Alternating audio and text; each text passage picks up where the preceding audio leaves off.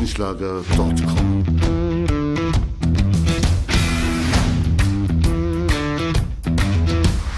Energie für Körper und Geist. Der Podcast für dich und andere Menschen, die mehr aus ihrem Leben machen wollen.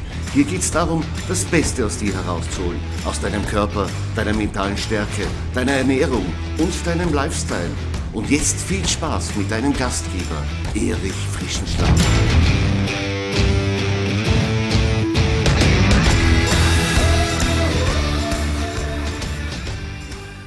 Hallo und herzlich willkommen zur Folge 107 meines Podcasts Energie für Körper und Geist. Mein Name ist Erich Frischenschlager und ich freue mich, dass du dabei bist und dass du mir heute auch wieder deine Aufmerksamkeit schenkst. Sportaffin wie meine Hörerinnen und Hörer sind, hast du sicher in den letzten Tagen oder vielleicht sogar heute ein Training absolviert. Ich habe das auch gemacht, aber ich wurde auch eines Besseren belehrt. Denn mein Interviewpartner heute ist Patrick Meinhardt. Er sagt, sportliche Höchstleistung ist Kopfsache. Klar, natürlich braucht es auch ein körperliches Training dazu, aber um echte High-Performance abzurufen, da kommt es vor allem auch auf deinen Kopf an. Ja, und wenn du dein Nervensystem und dein Gehirn mitentwickeln willst, dann brauchst du ein sogenanntes neurozentriertes Training. Wir sprechen auch von Neuroathletik. Patrick Meinert wird uns heute zu diesem Thema bereitwillig Auskunft geben. Er hat einen Hintergrund, den viele andere nicht haben, denn er ist nicht nur Sportwissenschaftler, sondern auch Psychologe und auch Sportphysiotherapeut. Er hat zu diesem Thema bereits drei Bücher geschrieben und ist ein gefragter Referent und Speaker.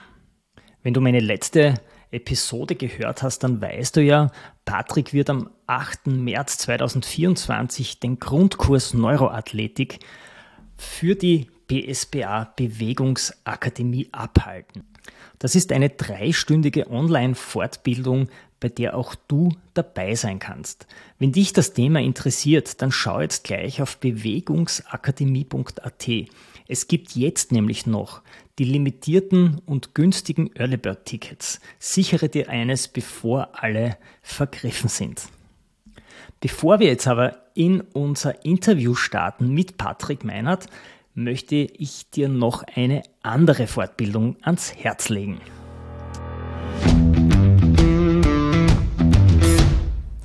Egal ob Winter oder Sommer. Eine Vielzahl von alpinen Notsituationen passieren deswegen, weil die Alpinisten falsche Entscheidungen am Berg treffen. Besonders in Gruppen entstehen da oft Dynamiken, die oft weitreichende und tragische Konsequenzen haben. In der Fortbildung Gruppendynamik am Berg werden Outdoor- und Bergfreunde genau für diese Situation fit gemacht. Das Ziel ist, das eigene gruppendynamische Basiswissen zu reflektieren zu erweitern und daraus sichere Entscheidungen und Handlungsoptionen in einem alpinen Setting abzuleiten. Wenn dich diese Fortbildung interessiert, dann schau auf die Website bewegungsakademie.at. Die Fortbildung ist am 24. Jänner in Wien. Es ist eine Abendveranstaltung. Die Trainerinnen vor Ort sind die Gruppendynamikerinnen Valeria Hochgatterer und Julia Rappich sowie der Leiter der Abteilung Schneesport der BSPA Wien, Norbert Meister. Also eine hochkarätige Fortbildung. Auch hier gibt es noch begrenzt Early Bird Tickets. Schau gleich hinein und sichere dir dein Fortbildungsticket auf bewegungsakademie.at.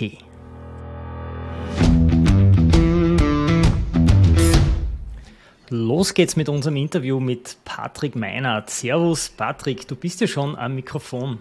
Servus, hallo, schöne Grüße nach Österreich. Eine kleine Information vorab für unsere Hörerinnen und Hörer. Patrick sitzt in Südamerika, also falls wir ähm, irgendwelche Internetausfälle haben und wenn es zu Störungen kommt, dann bitte ich um etwas Geduld. Es wird dann gleich wieder weitergehen. Ja, ich, ich hoffe, dass die Verbindung auch so bleiben wird. Patrick, du bist ja aufgrund deiner zahlreichen Ausbildungen sehr breit aufgestellt. Lass uns vielleicht gleich direkt zum Thema kommen. Viele kennen diesen Begriff eigentlich noch gar nicht so, Neuroathletik oder neurozentriertes Training. Was ist denn der eigentliche Unterschied, der eigentliche Kern bei diesem Training oder der Unterschied zu einem normalen Training? Kannst du uns das gleich einmal anfangs mit deinen eigenen Worten erklären? Ha, ja, ich versuche mich da mal kurz zu fassen, äh, weil tatsächlich häufig in der Sicht der Trainer und Therapeuten Neuroathletik oder das neurozentrierte Training etwas falsch verstanden wird. Also im Großen und Ganzen bezieht sich das neurozentrierte Training oder Therapie auf eine Perspektive beziehungsweise auf ein Paradigma. Und das bedeutet, dass wir versuchen, mit Hilfe des neurozentrierten Trainings oder in seiner ursprünglichen Form, der sogenannten funktionellen Neurologie, auf den Körper, auf das Nervensystem aus einer neuen Perspektive herauszuschauen. Also wir beobachten körpereigene Funktionen aus der Perspektive des Nervensystems und es gibt auch nicht die Methoden der Neuroathletik, es gibt nicht die Methoden des neurozentrierten Trainings und der Therapie, sondern alles ist quasi legitim, solange es auch evidence-based ist. Auch das ist ein wichtiger Aspekt, der häufig aberkannt wird. Neuroathletik wäre ja nicht evidenzbasiert, ganz im Gegenteil. Wir nutzen Maßnahmen und Methoden, die evidenzbasiert sind, versuchen die teilweise aber schon, ich nenne es mal so ein bisschen off-label zu benutzen. Ähnlich wie teilweise pharmazeutische Medikamente bei bestimmten Erkrankungen off-label benutzt wird, kann es schon sein, dass der eine oder andere Therapeut aus der Funktion Neurologie oder Neuroathletik bestimmte Methoden auch so ein bisschen off-label benutzt.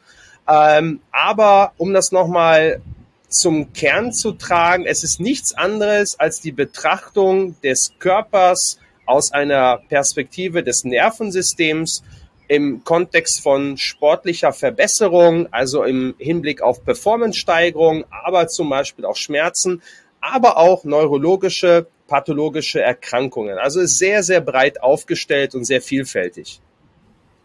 Das heißt, du verfügst über ein großes Pool an Interventionsmaßnahmen und setzt die dann auch sehr individualisiert ein äh, für deine Athletinnen und Athleten. Ja, genau, das, das, das ist richtig, weil das liegt unter anderem daran, weil das Nervensystem oder das Gehirn ist das Organ, was alles andere beeinflusst oder steuert. Also nehmen wir mal jetzt äh, die Theorien von Timothy Noakes, einem Wissenschaftler, der die, äh, der das Gehirn, das Nervensystem als Central Governor betrachtet hat. Das bedeutet als das Organsystem, was alle anderen Organe entweder direkt oder indirekt beeinflusst. Und er hat das im Kontext der Ermüdung, also der, der Fatigue im Sport aufgestellt und behauptet mit seinen Theorien, dass das Nervensystem bei sportlicher Belastung das Organ ist, was primär ermüdet, also bevor die Muskulatur ermüdet, bevor das Herz-Kreislauf-System ermüdet. Und deswegen hat er schon mit seinen Theorien das Gehirn sehr, sehr weit in den Vordergrund gestellt und betrachtet deswegen auch das Gehirn als Central Governor, also als das Organ, was alles andere mehr oder weniger steuert. Und in der Neuroathletik schauen wir halt nicht nur in Bezug auf die Ermüdung oder Ermüdungswiderstandsfähigkeit auf das Gehirn, sondern auch auf alle anderen Prozesse, die irgendwie im Kontext der sportlichen Leistungsfähigkeit relevant sind. Wir funktionieren von unserer Reizverarbeitung ja nach einem Drei-Phasen-Modell. In der ersten Phase, das ist so die Input-Phase, da nehmen wir Informationen über unsere Sinnesorgane auf. Dann kommt es zur Phase 2, zur Verarbeitungsphase. Diese Informationen werden dann im Gehirn verarbeitet und drittens kommt es dann zu der Output-Phase. Dein Konzept setzt ja schon bei der Input-Phase, also bei der Phase 1 an. Ist es wirklich möglich, die Sinnesorgane so zu schulen, dass sie Reize noch vielfältiger aufnehmen können? Ja, also im Endeffekt ist das die grundlegende Funktion unseres Nervensystems. Also wir empfangen ja nonstop Informationen. Ja, also es ist ein Unterschied, ob du dich am, am frühen Abend am Times Square befindest, wo du mit sensorischen Informationen zugestopft wirst, oder ob wir einen gemütlichen Waldspaziergang machen, wo wir viel, viel weniger sensorische Informationen haben. Also wir sind die ganze Zeit dazu in der Lage, sensorische Informationen aufzunehmen. Nur die Frage ist immer, wie gut können wir das adäquat verarbeiten? Und in jedem, in jedem Sport, in jedem Wettkampf, in jedem Wettbewerb ist unsere Leistungsfähigkeit, also unser motorischer Output, immer abhängig von unserer sensorischen Kompetenz. Wie gut ist unser visuelles System? Wie gut können wir uns im Raum orientieren? Beim Fußballspiel. Wie gut orientiere ich mich auf dem Platz? Wie gut ist meine Wahrnehmung, was meine Gegner anbelangt? Wie gut ist, ähm, ist meine, meine Gleichgewichtskontrolle, also mein vestibuläres System, meine Balance? Und das sind alles notwendige Aspekte, die wir natürlich in der Neuroathletik uns anschauen, weil unsere motorische Qualität nicht selten von der Sensorik abhängig ist. Und die Idee ist, je besser die sensorische Aufnahmefähigkeit und je besser die Verarbeitungsleistung des Gehirns, desto besser wird natürlich dadurch auch der motorische Output. Und das ist so die grundlegende Theorie, ähm, an der wir uns in der Neuroathletik äh, festhalten. Kann ich mir das jetzt so vorstellen, dass du bei deinem Training bewusst Sinneskanäle reduzierst? Also, dass du zum Beispiel ein Auge abklebst oder die Akustik wegnimmst, indem dass du dir Ohrenstöpsel reingibst. Mit dem Zweck, dass du dann später profitierst davon, wenn wieder alle Sinne dabei sind also in der Tat ist es häufig so, dass jedes einzelne System wird erstmal separat analysiert. Zum Beispiel, wie gut ist unser Gleichgewichtsorgan, unser vestibuläres System? Wie gut ist unser visuelles System, also die Funktionalität der Augen, was über die Sehschärfe deutlich hinausgeht, weil die meisten Leute denken, das visuelle System hat nur etwas damit zu tun, wie gut wir sehen können. Aber unser visuelles System hat auch sehr, sehr viel mit der Okulomotorik zu tun, also wie die Augen gesteuert werden. Dann natürlich auch die Propriozeption, ein wichtiger Faktor. Und Propriozeption bezieht sich auf die dreidimensionale Wahrnehmung des Körpers im Raum, einmal der Gelenke zueinander, aber auch unseres gesamten Körpers im Kontext unserer Umwelt. Und das sind alles sensorische Informationen, die wir auf der einen Seite separat voneinander analysieren können, separat voneinander trainieren können, um sie dann wieder im Kontext der sportlichen Leistungsfähigkeit gemeinsam zu integrieren, um die ja, um die Performance zu optimieren. Uh, das klingt sehr spannend für mich. Ich denke, jeder, der selbst äh, Höchstleistungen bringen möchte oder im Leistungssport tätig ist oder vielleicht sogar Athletinnen betreut, die im Leistungssport tätig sind, der kommt an äh, Neuroathletik nicht vorbei. Da muss man fast ein Basis-Know-how mitbringen. Patrick, der Ursprung von Emotionen, aber auch von Schmerzen, der liegt ja im Gehirn. Ist es jetzt mit neurozentriertem Training möglich, Schmerzen zum Beispiel auch zu lindern im Sport? Da haben wir ja sehr oft Situationen, wo Athletinnen ihre Bestleistung nicht abrufen können, weil es eben irgendwo im Körper schmerzt.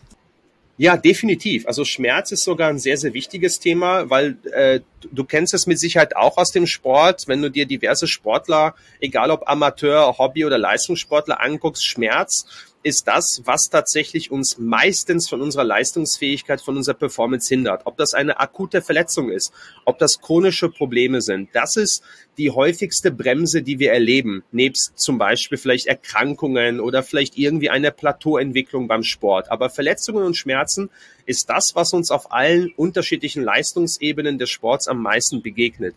Und Schmerz ist etwas, was ein Output ist. Um jetzt bei diesem Bild von Input, Verarbeitung Output zu bleiben. Schmerz ist nichts anderes als ein Output. Also Output ist nicht nur eine muskuläre Kontraktion, Output ist auch jede Emotion, Output ist aber Kognition. Jeder Gedanke, den wir haben, ist etwas, was von dem Gehirn konstruiert wird.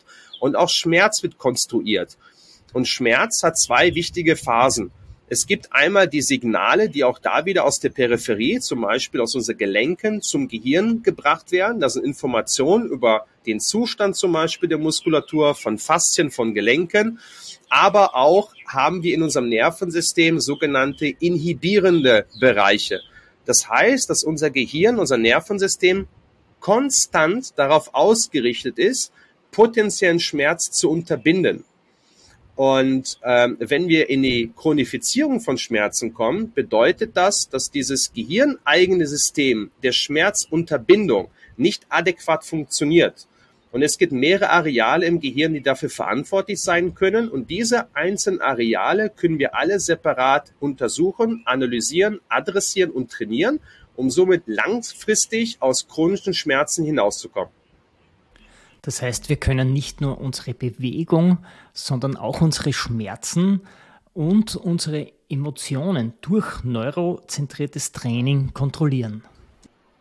Ja, definitiv, weil nicht selten erleben wir das, dass wenn sich wirklich ein Schmerzgedächtnis bildet, also was nichts anderes als eine Chronifizierung ist, dann legen viele Menschen ihre, ihr Augenmerk, ihr Fokus extrem stark auf genau diese negative Emotion. Und das ist ja das, was Schmerz in erster Linie ist. Eine negative Erfahrung, eine negative Emotion. Und je stärker uns dieses Gefühl, dieses negative Gefühl im Bewusstsein ist, desto größer ist auch unser Fokus.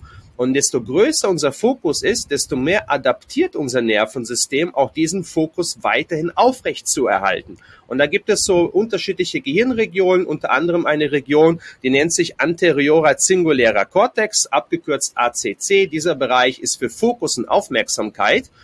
Und je stärker wir uns auf den Schmerz fokussieren, desto größer wird auch der Raum im Gehirn sein, den der Schmerz einnimmt. Also im wahrsten Sinne des Wortes. Das heißt, wir erleben tatsächlich bei chronischen Schmerzpatienten bestimmte Gehirnareale, die wirklich im Laufe der Zeit vergrößert sind, weil das Gehirn einfach so viel Fokus, Aufmerksamkeit und Kapazität aufbringt, um sich eben auf diese negative Emotion festzukrallen.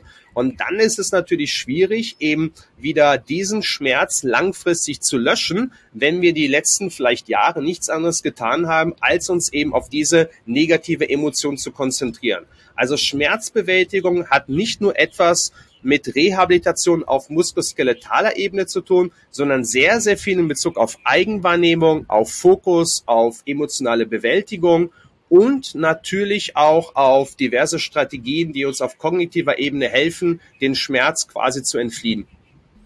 Ja, das ist auch ein zentraler Punkt, denn damit ändert sich ja auch die Zielgruppe für Neuroathletik.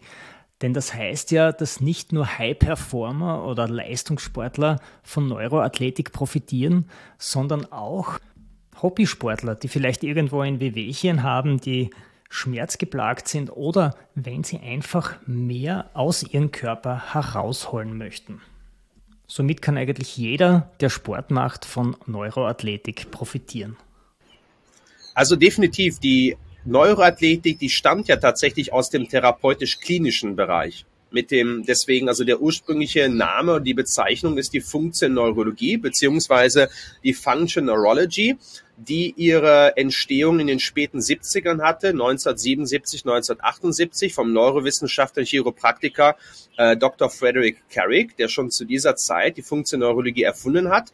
Und die Neuroathletik ist quasi eine Art, ähm, ja, ähm, eine Entstehung in den späten 2000ern oder in den frühen 2000ern besser gesagt, eben aus dieser funktionellen Neurologie heraus, wo man die Erkenntnisse der Funktionneurologie versucht hat, an Leistungssportlern anzuwenden und das dann versucht hat, eher so in den sportlichen Kontext zu benutzen.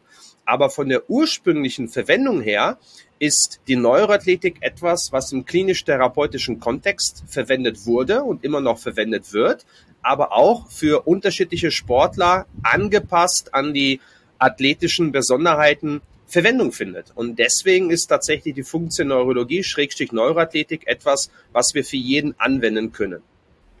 Ich frage dich ja auch deswegen so genau nach der Zielgruppe, weil du am 8. März 2024 eine Fortbildung äh, hältst, bei der unsere Hörerinnen und Hörer dabei sein können. Das ist eine dreistündige Online-Fortbildung von der BSBA Bewegungsakademie, bei dem die Teilnehmerinnen mit dir einen Neuroathletik Grundkurs absolvieren können. Also sehr spannend. Da werden wir diese Themen auch noch vertiefen. Vielleicht kannst du noch in eigenen Worten ein wenig erklären, was die Teilnehmer in dieser dreistündigen Fortbildung erwartet. Also, äh, wie du es gerade schon gesagt hast, es ist ein, ein, ein Kurs, der tatsächlich für jeden Sportler ähm, sinnvoll sein kann. Ich, ich vergleiche Neuroathletik oder neurozentriertes Training gerne mit Krafttraining. Krafttraining ist etwas, was eine sehr, sehr extrem große Bandbreite an Verwendungsmöglichkeiten hat. Du kannst Krafttraining in der Prävention verwenden, du kannst Krafttraining in der Rehabilitation verwenden, Krafttraining für Powerlifter, olympische Gewichtheber, für Sprinter. Also Krafttraining ist etwas, was ultimativ für jeden Menschen geeignet ist immer in, in Anlehnung an die sportlichen oder nicht sportlichen, schrägstrich therapeutischen Ziele. Und das Gleiche gilt auch für die Neuroathletik. Das, was ich jetzt bei euch präsentiere, ist tatsächlich Neuroathletik, also im sportlichen Kontext, so dass ich halt eine Einführung gebe in die Grundlage. Das heißt, was sind die Basic-Bestandteile der Neuroathletik und wie können diese Basic-Bestandteile äh, Fuß fassen in jeder Sportart. Also ich zeige die Theorie hinter Neuroathletik, ähm, das auch teilweise, worüber wir gesprochen haben, mit ein paar praktischen Beispielen und stelle das dar, wie tatsächlich die Neuroathletik in jeder Sportart verwendet werden kann. Und ähm, ja, das ist so die, die, äh, die einfachste Abdeckung, die Grundlagen zu präsentieren. Und dann schauen wir einfach mal, wie groß das Interesse ist und ob wir dann mehr in den Deep Dive später gehen. Ja, das haben wir auch schon besprochen. Also wenn äh, großes Interesse an diesem Neuroathletik-Grundkurs ist und wenn die Teilnehmer sagen, wir hätten auch gerne mehr, vielleicht ein Präsenzseminar, dann würden wir auch einen Tag mit dir organisieren in Wien und ähm, gehen dann noch tiefer in die Thematik rein. Ja? Aber das würde ich sagen, das ist dann ein Thema, was wir dann online auch besprechen können beim Grundkurs selbst. Du hast ja auch drei Bücher geschrieben, zwei davon über Mobility. Und ich nehme an, da wirst du auch sehr stark mit dem neurozentrierten Training arbeiten. Wie ist das dann, wenn jemand zu dir sagt, ich möchte mobiler werden? Wie gehst du da von deinem Konzept her vor? Ja, also ich stelle mir dann meistens immer die Frage, was ist dann die Zielsetzung? Also wenn jetzt jemand mobiler werden möchte, dann steht das meistens immer im Kontext ähm, einer sportlichen Zielsetzung oder vielleicht auch Schmerzfreiheit. Ähm, aber die, die wenigsten Leute sagen, sie wollen mobiler werden, einfach nur, ja, um mobiler zu werden. Also ähm, ich erkundige mich immer nach, nach dem Hintergrund. Viele Leute denken, ich muss mobiler werden, äh, weil das einfach so ist, weil ich dadurch äh, eine bessere Performance im Alltag liefern kann. Manche Sportler denken, wenn sie mobiler sind, dann haben sie eine höhere Performance auf dem Feld. Manche Leute sehen Mobilität im Kontext von Schmerzfreiheit. Also es steckt halt immer ein gewisser Hintergrund. Äh, die wenigsten Leute sagen, naja, ich mache einfach Mobility, weil es mir Spaß macht. Es gibt natürlich solche Leute, aber das sind tatsächlich die wenigsten. Also ich versuche mich immer zu erkundigen, naja, was ist denn deine Zielsetzung? Und Mobility ist in erster Linie immer ein Tool. Mobility ist ein Tool, um eben diese hintergründigen Ziele zu erreichen. Also meistens haben die Leute eine Zielsetzung und ich nutze Mobility nur als eines von vielen Werkzeuge, um diese Zielsetzung zu erreichen. Und dann kann es ganz, ganz vielfältige Zielsetzungen geben, wie die, die ich gerade genannt habe, wie zum Beispiel Schmerzfreiheit, vielleicht Technikverbesserung in diversen Sportarten. Das kann zum Beispiel sein, wie beim Powerlifting tiefer in die Kniebeuge zu kommen. Da kann Mobilitätstraining helfen. Das kann aber auch Verletzungsprophylaxe im Sport sein. Zum Beispiel, wenn ich Sportdaten habe mit schnellen Richtungswechseln, wie zum Beispiel beim Fußball, Mobilitätsübungen für Kniegelenk, für Sprunggelenk. Wenn sich jemand verletzt hat, dann ähm, als Rehabilitationsmaßnahme kann Mobility sinnvoll sein, um die propriozeptiven Fähigkeiten in der ursprünglich verletzten Struktur wiederherzustellen. Also hat es dann in dem Kontext sehr viel mit Körperwahrnehmung zu tun. Ähm, ja, und das sind alles so die Möglichkeiten, wo Mo Mobility Verwendung finden kann. Deswegen für mich ist immer das Interessanteste, was möchtest du mit mehr Mobilität erreichen? Weil das steht bei mir immer im Vordergrund. Das heißt, du definierst äh, zuerst einmal das Ziel und entwickelst dann mit deinen Athletinnen einen konkreten Trainingsplan, um dieses Ziel zu erreichen. Und ich nehme an, das neurozentrierte Training wird hier einen hohen Stellenwert dabei haben. Genau, ne? wie, wie das englische Sprichwort, if you don't have a target, you don't know how to aim. Also ich brauche einfach ein konkretes Ziel. Ohne Zielsetzung weiß ich ja nicht, was ich machen soll. Das ist genauso, wenn ich so, wenn ich Krafttraining mache für, für Leistungssportler, wenn ich nicht genau weiß, was ich mit dem Krafttraining erreichen möchte, dann weiß ich auch nicht, wie ich meine Programmplanung, meine Periodisierung durchzuführen habe.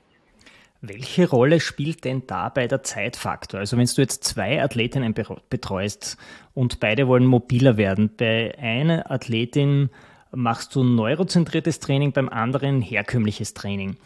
Erreicht die Athletin mit dem neurozentrierten Training ihre Ziele dann schneller als äh, die andere mit dem herkömmlichen Training? Also bringt äh, das neurozentrierte Training einen Vorteil auf der Zeitachse? Ja, das ist eine sehr gute Frage, die ich definitiv bejahen kann, weil der Vorteil vom neurozentrierten Mobility im Verhältnis zu, ich nenne es mal regulären Mobility Training ist, dass das reguläre Mobility Training in erster nur auf die Struktur ausgerichtet ist. Das bedeutet, wir versuchen zum Beispiel äh, die Range of Motion, also die Bewegungsamplitude des Gelenksystems auf struktureller Ebene zu vergrößern. Zum Beispiel versuchen wir vielleicht kapsuläre Veränderungen hervorzurufen, Veränderungen im faszialen Gewebe, wie zum Beispiel in den Sehnen. Äh, vielleicht wollen wir auch noch sogenanntes Muskellängentraining äh, durchführen oder vielleicht einfach nur mehr Sarkomere hinzuschalten, also wirklich den Muskel in Anführungsstrichen verlängern. Und das sind so meistens so die strukturellen Adaptationen, die die Leute mit klassischem Mobility Training assoziieren. Aber der Hauptplayer bei Mobilität und bei Beweglichkeit im Allgemeinen ist das Nervensystem, weil wir, wenn es um die Mobilität geht, erleben eine Grenze, die wir häufig als Dehntoleranz empfinden. Das haben wir natürlich auch bei klassischen Flexibilitätstraining. Und Dehntoleranz ist etwas, was von unserem Nervensystem nichts anderes als eine Handbremse ist. Also Dehntoleranz erfahren wir immer dann, nicht wenn die Struktur in eine endgradige Position kommt, sondern wenn das Nervensystem eine Art Bedrohung wittert nach dem Motto, oh, du bist jetzt in eine Gelenkposition reingekommen, die ich nicht mehr so gut kontrollieren kann. Und das spüren wir zum Beispiel als Gegenkontraktion oder als äh, Schmerz. Und mit dem neurozentrierten Mobility Training sind wir in der Lage, diese zentralnervöse Dehntoleranz oder Stretch Tolerance zu überwinden äh, auf eine gute Art und Weise zu bewinden, also so, dass wir dadurch nicht die Verletzungswahrscheinlichkeit steigern. Also wir sind in der Lage, unsere Flexibilität, unsere Bewegungsamplitude, unsere aktive Gelenkkontrolle zu vergrößern und das relativ schnell, ohne die Struktur primär unbedingt verändern zu müssen, weil die Struktur, die wird langfristig ohnehin adaptieren durch das Training. Plus, wir nutzen im neurozentrierten Training individuelle Assessments, sogenannte Neuroassessments, die dafür da sind, genau zu erkennen, nehme ich jetzt eine Mobilisationsübung, die für das jeweilige Individuum förderlich ist. Wir sprechen dann von einer biopositiven Übung. Oder nehme ich eine Übung, die vielleicht für die Person negativ ist. Das ist dann eine bionegative Übung. Und hier geht es darum, wie das Nervensystem, wie wir optimal mit dem Nervensystem kommunizieren, damit wir die Übungen finden, die für das Individuum positiv, also förderlich sind, wo das Nervensystem gut adaptieren kann, versus Übungen, die vielleicht die Person nicht durchführen sollte, weil das Nervensystem eher negatives Feedback gibt. Und ganz profan, jeder kennt das, der ins Fitnessstudio gegangen ist und sich mal an irgendwelche Kraftgeräte gesetzt hat, wo man dann an ein neues Kraftgerät geht und sagt, also irgendwie fühlt sich das Kraftgerät irgendwie nicht gut an für meine Gelenke. Irgendwie mag ich das nicht. Ich gehe lieber zu einem anderen Gerät. Und wobei ein anderer Athlet vielleicht dieselben Probleme nicht hat. Ja, also manchmal gibt es einfach bestimmte Bewegungen, es gibt bestimmte Geräte, wo wir uns einfach nicht wohlfühlen und wir vielleicht nicht genau wissen, wieso. Und das liegt einfach daran, Übungen sind immer individuell. Nicht jede Übung ist für jeden sinnvoll. Genauso wie wir zum Beispiel im Krafttraining sogenannte Non-Responder haben. Manche Leute machen einen Trainingsplan und die werden unglaublich stark. Manche Leute haben moderate Erfolge und manche Leute machen einen Trainingsplan und haben nach drei Monaten das Gefühl, sie haben sich überhaupt nicht verbessert. Und das sind Leute, die man Non-Responder nennen würde. Und beim neurozentrierten Training gibt es keine Non-Responder, weil wir das Training immer so individuell ausführen, immer in Anlehnung an der Funktion des Nervensystems, dass wir immer ganz genau wissen, ob wir von Anfang an das äh, richtige Training durchführen oder nicht, mit den besten möglichen Aussichten auf Erfolg und auf Adaptation. Das heißt, egal wie schnell jemand auf ein herkömmliches körperliches Training anspricht, das neurozentrierte Training, das wirkt bei jedem weil man eben nicht seine körperliche Struktur anpassen muss, sondern äh, nur die des Nervensystems. Korrekt, genau, weil wir halt so lange gucken, bis wir halt die richtigen Übungen und die richtige Intervention finden. Ich habe bei meinen Recherchen zum neurozentrierten Training so einige Aussagen gelesen, die sich ein wenig so wie Mythen anhören. Aber ich möchte dich jetzt als Experten ähm, eben fragen, ob das auch stimmt was ich gelesen habe. Das erste war, dass man mit neurozentriertem Training praktisch seine Sehschärfe optimieren kann. Zum Beispiel so weit, dass jemand, der Brillen braucht, also der jetzt noch nicht so ganz schlecht sieht, sondern vielleicht so ein Dioptrie hat oder so, sogar die Brille wieder weglegen kann, wenn er mit neurozentriertem Training arbeitet. Stimmt das oder kann das stimmen? Ja, das habe ich mir schon gedacht. Irgendwie habe ich die, die, die, die Frage habe ich schon erwartet.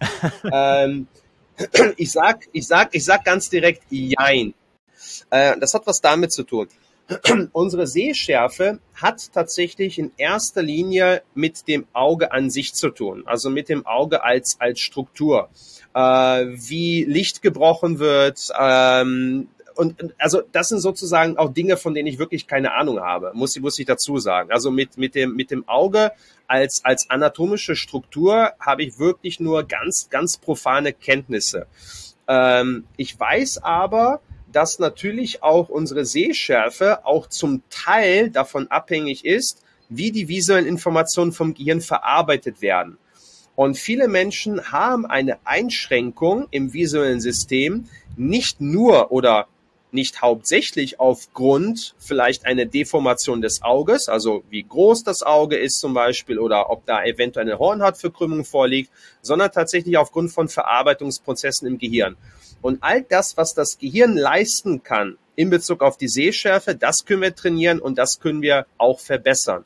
Wenn jetzt aber jemand zum Beispiel eine Hornhautverkrümmung hat, sowas lässt sich nicht wegtrainieren. Das ist ein Problem der Struktur des Auges und hat mit dem Gehirn nichts zu tun meiner persönlichen Erfahrung nach, das, was realistisch ist, ist vielleicht die Verbesserung von 0,25 bis 0,5 Dioptrinen. Das ist bei manchen Menschen möglich, ja, aber das ist nichts, wo ich sagen würde, jeder Mensch kann durch neurozentriertes Training seine Sehschärfe verbessern. So weit würde ich tatsächlich nicht gehen.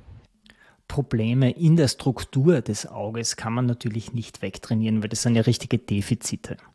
Meine Vermutung war eher, dass man das Nervensystem für den kleinen Muskel hinter dem Auge, der die Sehschärfe fokussiert, dass man diesen Muskel mit neurozentriertem Training vielleicht wieder ein wenig optimieren kann. Ja, das sind so ein paar Dinge, wie gesagt, die können trainiert werden, aber hier würde ich tatsächlich sagen, dass es ganz klar davon abhängig ist, welche Probleme vorliegen oder nicht. Über eine zweite Thematik habe ich auch noch gelesen, nämlich über die der Neurotransmitter. Angeblich haben sie einen Einfluss auf unsere Persönlichkeit, aber auch auf die Athletik eines Sportlers. Patrick, ist das ein Mythos oder kannst du dieser Aussage etwas abgewinnen? Ja, da gibt es unterschiedliche Theorien. Ähm, also das, was, was ich mache, ist, dass ich bei ähm, Leistungsathleten, also schon im höheren Leistungsbereich, ähm, nutze ich einen Fragebogen und das ist ein sogenannter Neurotransmitter-Fragebogen. Also es ist ein, keine Bluttests. Und dieser Neurotransmitter-Fragebogen funktioniert ähnlich wie ein Persönlichkeitstest. Und dieser Persönlichkeitstest ist halt in Anlehnung an bestimmte Neurotransmitter entwickelt worden, wo bestimmte Neurotransmitter für bestimmte äh, Persönlichkeitsmerkmale stehen. Und durch diese Auswertung ist man in der Lage zu sagen, welcher Athlet hat welche Ausprägung in bestimmten Neurotransmittern. Da gibt es zum Beispiel Dopamin, Acetylcholin, GABA und Serotonin.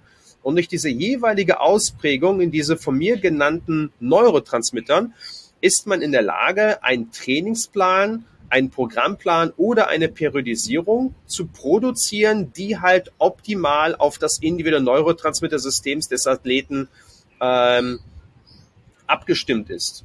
Und so schaffe ich es, eine Trainingsplanung her herbeizurufen, die einfach viel schneller zum Erfolg bringt, als eine Trainingsplanung, die Athleten unspezifisch ist.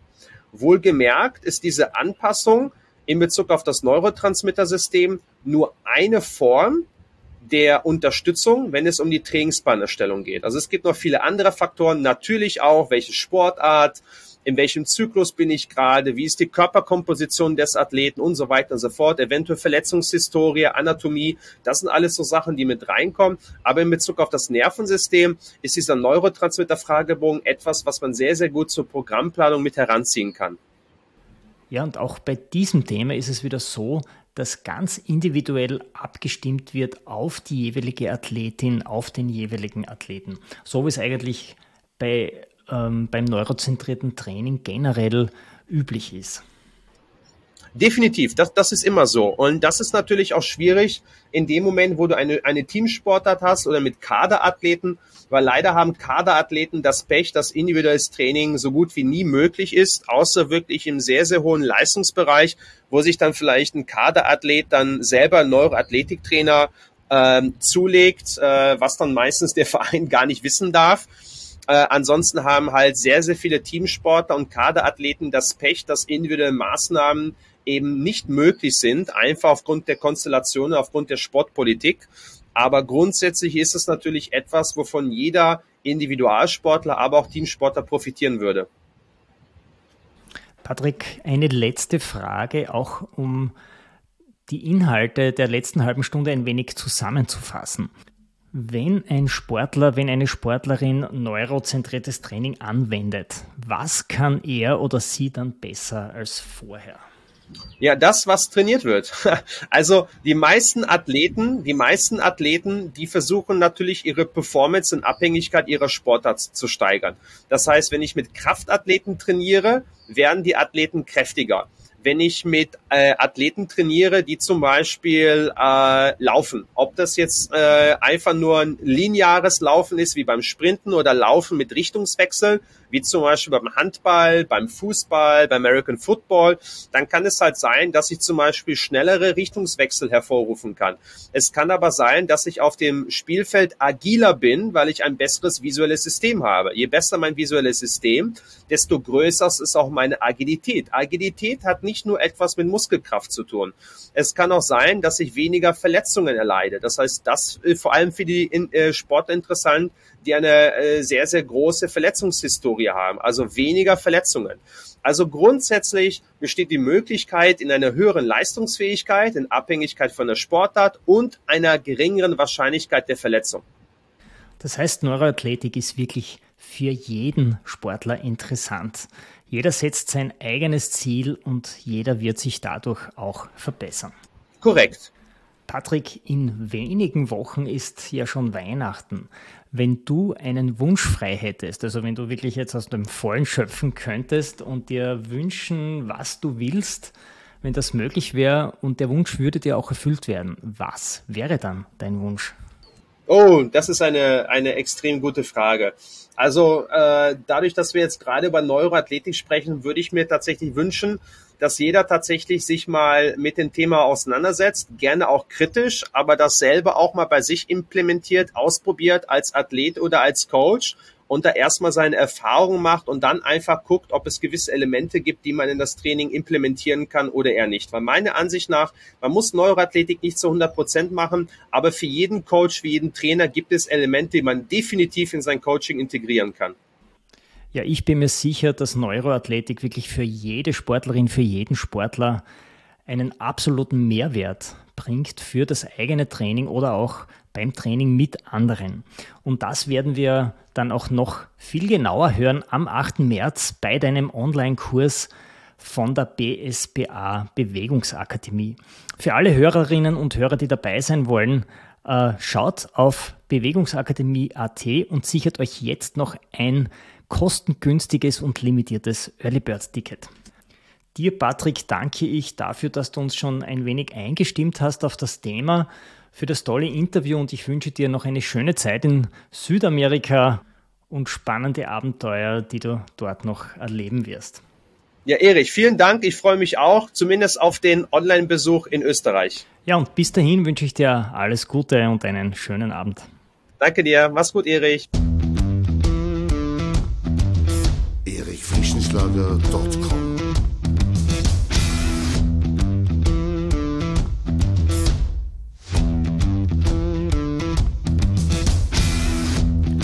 Wenn du nach dieser spannenden Folge mehr willst, dann abonniere meinen Podcast auf iTunes oder Spotify. Oder du besuchst mich auf meiner Website erichfrischenschlager.com.